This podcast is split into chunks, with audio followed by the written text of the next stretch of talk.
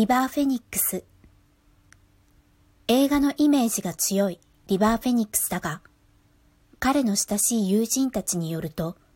リバーが情熱を傾けたのは音楽だということだ。彼はシンガーソングライターであり、熟練したギタリストでもあった。生涯を通じて厳格なビーガンで、動物の権利団体ピータのスポークスマンでもあった。以下、宇宙船地球号より抜粋。リバーフェニックスは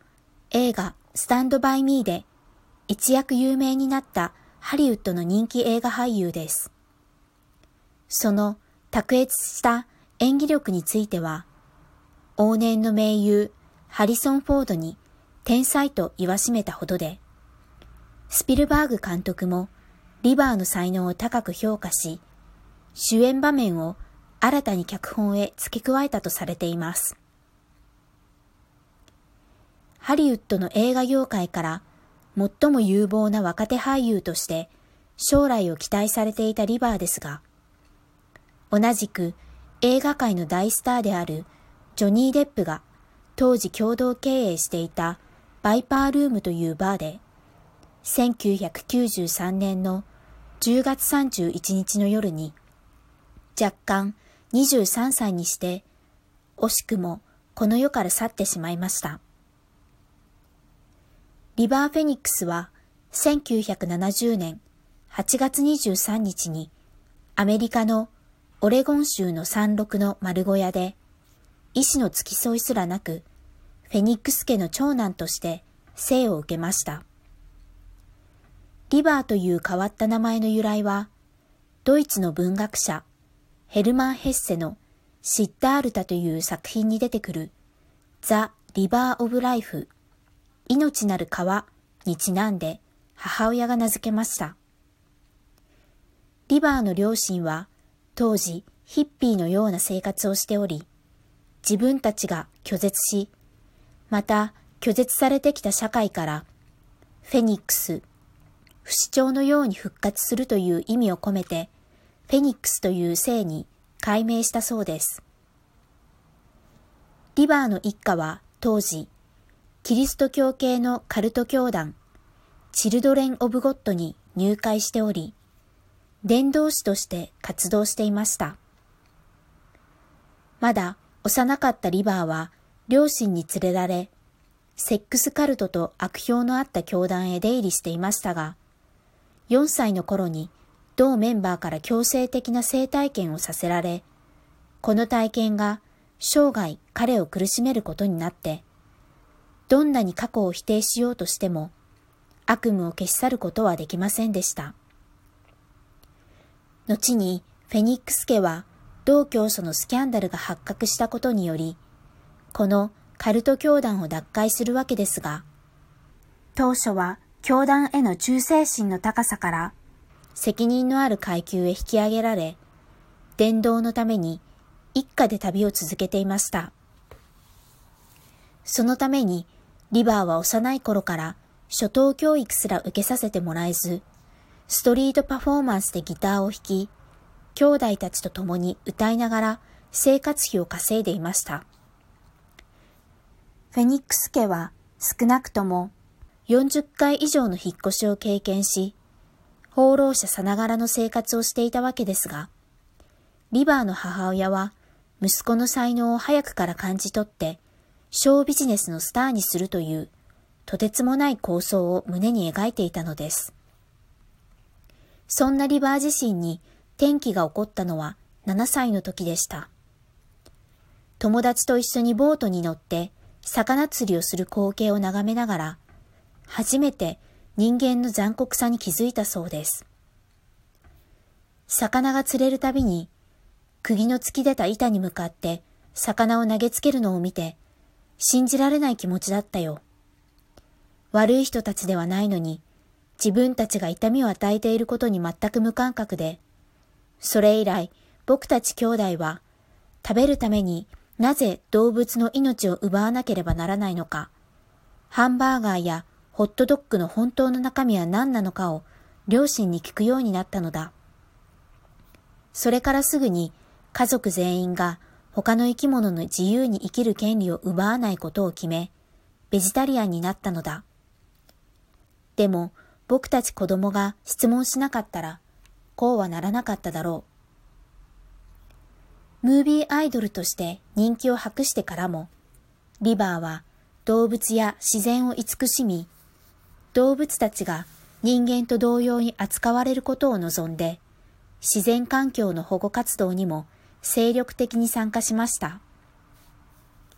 リバーは4歳の頃から独学でギターを弾いていたのですが、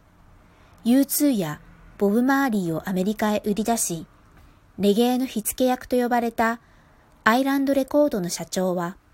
この若い俳優の音楽性に特別なものを感じて、将来的な契約を申し出るほど、彼は音楽の才能までも兼ね備えていたのです。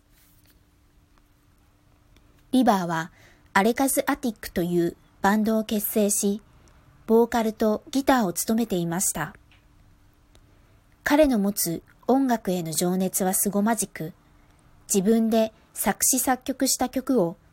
1日で90曲もレコーディングしたこともあったようです。夜通しの作業にメンバー全員がダウンして目覚めた後も、リバーだけはケロリとして、あれから25曲作ったんだよ。見てよ。という調子だったそうです。バンドのメンバーはリバーのことを想像力の爆発と評していました。リバーは自分の音楽が世界を変える一助になることを信じて疑わず、様々なチャリティーコンサートへ出場しながら曲を披露していました。僕たちにとって、世界にとっても一番大切なものは環境です。環境は文明を生きる僕たちすべてを守る生命維持システムです。動物は意見を述べることができませんから、このアルバムで彼らの気持ちが代弁できるような気がしています。動物保護を訴えたオムニバスアルバム Tame Yourself の参加アーティストの中には、アレカズ・アティック、ハワード・ジョーンズ、B52s、ベリンダ・カーライルなどが名を連ね、リバーが作詞作曲したアクロス・タ・ウェイという自然保護を題材にした曲が収録されています。自然保護活動家であるリバーフェニックスの菜食主義は徹底しており、卵や乳製品はもちろんのこと、蜂蜜さえ口にしないビーガンと呼ばれる食スタイルでした。ガールフレンドとレストランで食事をした際にも、彼女がカニを注文した途端、理解してもらえない悲痛な心情から泣き出して店を出てしまうほどに地球の仲間たちへの思いは純粋でした。そんな彼が好んだ食べ物は豆腐や海苔、野菜の天ぷら、精進揚げ、シャーベットなどで朝食には牛乳なしのシリアルを主に食べていたそうです。また、化学調味料や過度の加工食品も避けていました。リバーは同じアジアの料理でも油が多い中華料理とは違って日本の伝統料理はヘルシーで美味しい。海苔も大好きだよ。と絶賛し、映画の PR と島原被災者の救済チャリティーを兼ねて来日した時も、ナスの生姜焼きを堪能して、あまりの美味しさに大感激していたそうです。リバーのライフスタイルは動物性や化学物質を排除し、合成石鹸やシャンプー、革製品などの衣類も一切使用せず、ジーンズの CM 出演以来にも腰のタグに革が使われている理由から断っていました。映画のデビュー作にあたるエクスプローラーズの撮影では、リバーの心情を知らないスタッフが用意した衣装の中に革のベルトが含まれており、スタッフの説得も聞き入れなかったので、ロープを使用したというエピソードが残っています。このベルト事件以来、共演者たちに菜食主義のことで散々いじめられることになり、一般社会での経験もない14歳だったリバーは、当惑するばかりで、自分の考えを言い返すこともできず、悔し涙を見せることも何度かあったようです。リバーは撮影の合間に唯一の友達だったギターを抱え、いつも弾いていました。好みの女性のタイプを問われると、リバーは化粧をしない人と答えていましたが、女性関係も一途で、それは幼年期に経験した不幸と無縁ではなかったのでしょうか。ファンの女の子からプレゼントを渡されると、決まって次のように答えていました。ありがとう。気持ちは本当に嬉しい。でも、今日は受け取りますが、次からは君のその気持ちとお金を、熱帯雨林の伐採反対や、動物実験反対などのそういった運動にチャリティーしてください。お願いします。リバーが動物保護を強く訴えた雑誌の記事を読んで、何百人の子供たちが動物を助ける運動に参加することを決意したそうです。リバーのライフワークに強い影響を受けた俳優に、環境保護活動家としてのレオナルド・ディカプリオがいます。リバーはファンに対してサインよりも握手を好んでいました。リバー・フェニックスは映画俳優として有名になり、収入が増えてからも贅沢をせず、外見も銀幕のスタートは裏腹に、挑発でホームレスさながらの服装をしていたので、入店を断られたことが何度もあったことを彼と親しかった友人たちは語っています。リバーは10代の頃のインタビューで次のように述べました。お金ができたらブラジルの熱帯雨林を何千エーカーも買って自然公園を作りたいな。そうすればブルトーザーで掘り返すことができなくなるからね。あそこは僕らの酸素源なのだよ。そして20代になってからその夢を少しだけ叶えました。パナマとコスタリカの国境に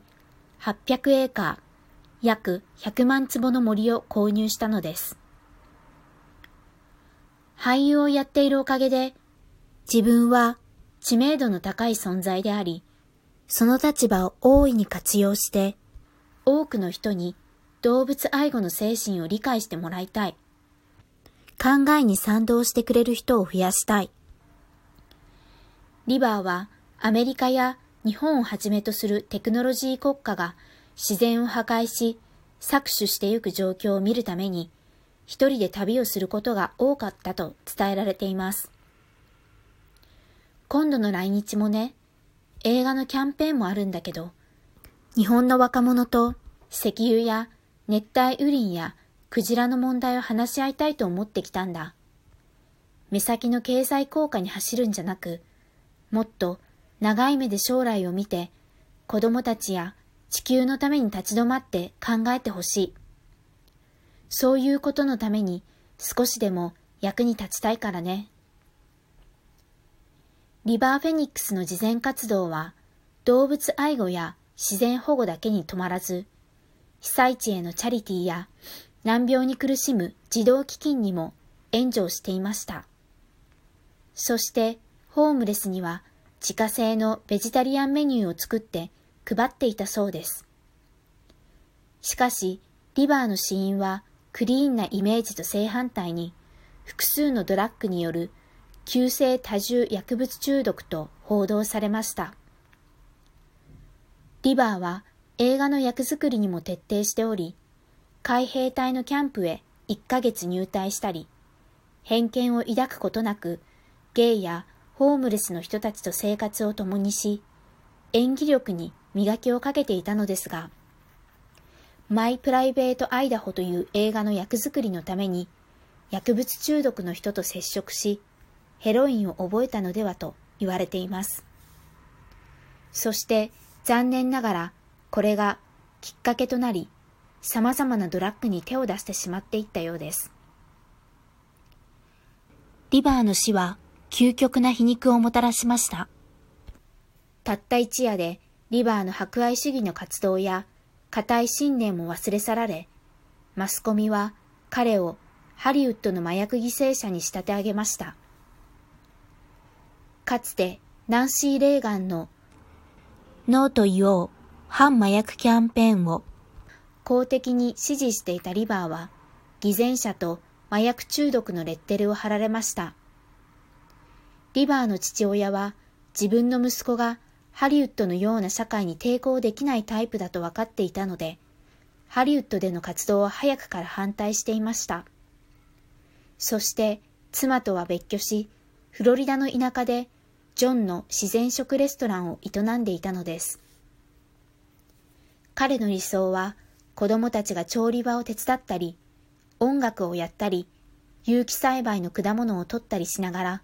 みんなで楽しく一緒に暮らすことでしたが、息子が麻薬中毒になっていることを知り、ハリウッドから骨の髄まで吸い取られる前に映画界を引退するように説得しました。リバーは父親のアドバイスを承諾しましたが、契約を済ませた3本の映画だけは出ると主張しました。そして別れ際にリバーは最後の言葉を父親へ向けて言ったそうです。この映画が終わったらまた今度ね、父さん。リバーの父親は、その通りでした。棺の中で眠っていましたがね、と自分の予感が的中し、最愛の息子を守ることができなかった失意の胸中を語りました。リバーは満月のハロウィーンの晩に、バイパー、毒蛇、ルームの前で亡くなりました。死の数日前からリバーは友人たちに向かって、精霊が自分を連れ去ろうとしている、と話していたようですが、誰もまともに相手をしませんでした。遺作になった直筆の詩にも、死ぬとか、あの世に行くという言葉が書かれていたそうです。運命の夜、ある有名なミュージシャンがトイレでリバーに高純度のヘロインを手渡し、それを嗅いだリバーは、たちまち洗面台の前で体を震わせてよろめき出して、なんだこれは、何が入っているのだと叫んで一時的に意識を失いました。友人たちは麻薬をやっていたので救急車を呼ぶのもはばかれ、少し回復したリバーを天外へ連れ出した途端、再び発作に襲われた彼は歩道へ倒れ込んでしまいました。誰かが倒れているのを目撃した芸能カメラマンたちは手助けをしようとして近寄ると、それがリバーフェニックスだったので、驚きを隠せませんでした。正気づいたリバーはカメラを目にし、この姿が全世界の人の目に触れられることを恐れるように、うせろ、カメラマン。誰にも知られたくないんだ。最後の言葉を吐き出しました。リバーは水から上がった魚が飛び跳ねるように手と足がバラバラに動き、頭と拳を歩道に叩きつけていました。そして救護隊が到着した時には、脈拍も血圧も測定できず、リバーの心臓はすでに止まっていたのです。ハリウッドではドラッグが簡単に入手できるため、多くのスターが誘惑に負けて手を出してしまうという現実があります。特にリバーのような厳格なベジタリアンは、ドラッグに対して敏感な体質であったがために、過剰摂取状態を引き起こした可能性が高いのではと考えられています。子供の頃から一家を経済的に支え、映画スターとしての重圧に潰されそうになりながら、それらのストレスを悲しくもドラッグに求めていたのかもしれません。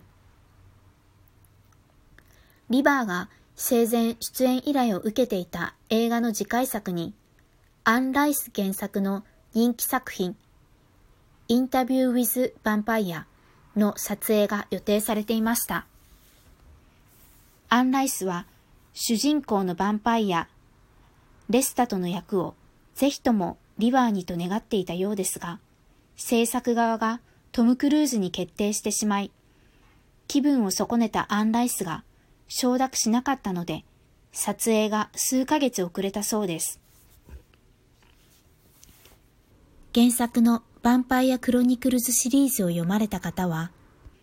レスタトがリバーのルックスに近いことをご存知でしょう。この作品は1994年にブラッド・ピット、トム・クルーズ、クリスチャン・スレーター、アントニオ・バンデランス、キルスティン・ダンストという豪華キャストで実現しました。リバーの役はすでに進行役のインタビュアーへ変更されていたのですが、彼が演じるはずだった役柄をトゥルーロマンスや忘れられない人で人気のクリスチャン・スレーターという俳優が急遽代役として選ばれました。そしてクリスチャン・スレーターはリバー・フェニックスが生前支援していた環境保護団体へ出演料25万ドルの全額を寄付したそうです。